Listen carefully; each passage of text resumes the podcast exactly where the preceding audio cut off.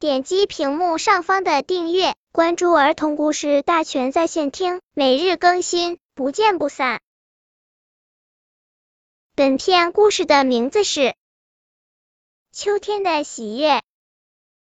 秋天来了，秋天来了，小明叫上他的朋友们，迫不及待的跑到果园里去摘果子。果园里有各种各样的果树，五光十色，一个个苹果就像小姑娘一样很害羞，都红了脸。秋风一吹，一个个苹果像大红灯笼摇来摇去。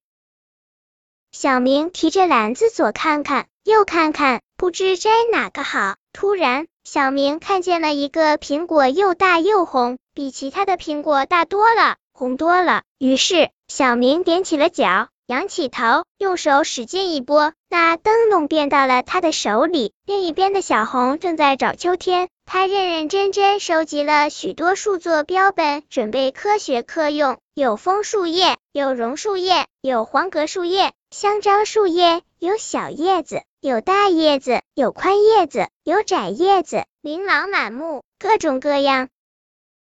还有许多小朋友也在摘果子。其中有一个小朋友高声叫道：“我找到秋天了！秋天是收获的季节。看，一个阿姨在摘高处的果子，他们多么爱秋天啊！”